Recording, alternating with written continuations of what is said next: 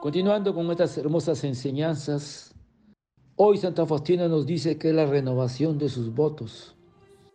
Apenas me he despertado, me ha envuelto la presencia de Dios y me siento una niña de Dios. El amor de Dios inundó mi alma y me dio a conocer que todo depende de su voluntad y me ha dicho estas palabras. Deseo conceder el perdón total a las almas que se acerquen a la confesión y reciban la Santa Comunión el día de la fiesta de mi misericordia.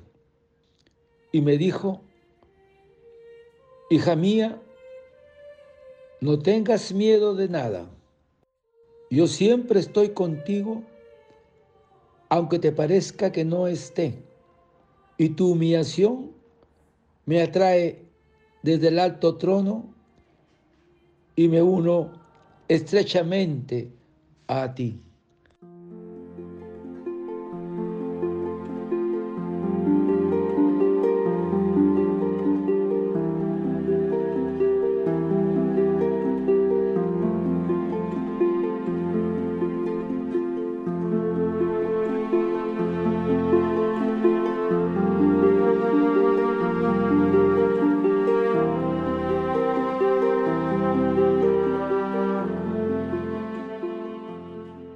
Deseo conceder el perdón total a las almas que se acerquen a la confesión y reciban la Santa Comunión el día de la fiesta de mi misericordia.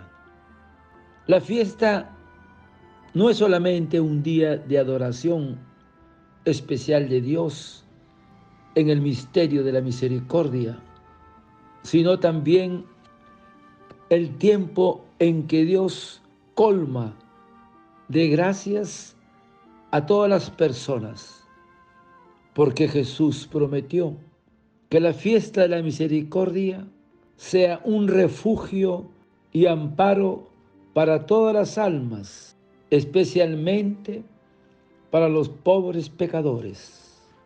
Y el Señor sigue diciendo en el diario, las almas mueren a pesar de mi amarga presión. Las promesas que Jesús relacionó con la fiesta demuestra la grandeza de la misma, porque quien se acerque ese día a la fuente de vida recibirá el perdón total de las culpas y de las penas. Y el Señor sigue diciendo, ese día están abiertas las entrañas de mi misericordia, que ninguna alma tenga miedo de acercarse a mí, aunque sus pecados sean como escarlata. Hermanos, para recibir estas gracias, estos grandes dones, hay que estar en estado de gracia, con una buena confesión y recibir dignamente la Santa Comunión. Entonces, la confesión viene a ser un encuentro con Cristo. Él debe ser el centro de este sacramento de la reconciliación. Porque a través del sacerdote nos habla Jesús. La confesión debe tener un sentido sobrenatural, conscientes que vamos a pedir perdón al mismo Señor a quien hemos ofendido. Es un verdadero acto de amor a Dios, la confesión. Porque en la confesión hay pecados mortales que causan la muerte espiritual, la pérdida de la vida sobrenatural. Y cuando nos confesamos también hay pecados veniales que no se oponen a Dios, pero impiden las virtudes sobrenaturales y no disponen a la tibieza espiritual y más adelante a caer en pecados graves. No debemos olvidar que un pecado grave ejerce una misteriosa influencia sobre la familia, el trabajo, y los amigos.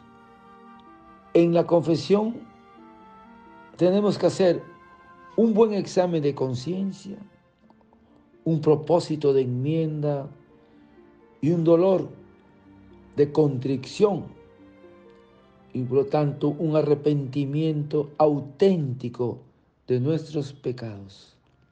Porque en la confesión el alma recibe mayores luces de Dios y deja una gran paz y alegría en el espíritu de la persona.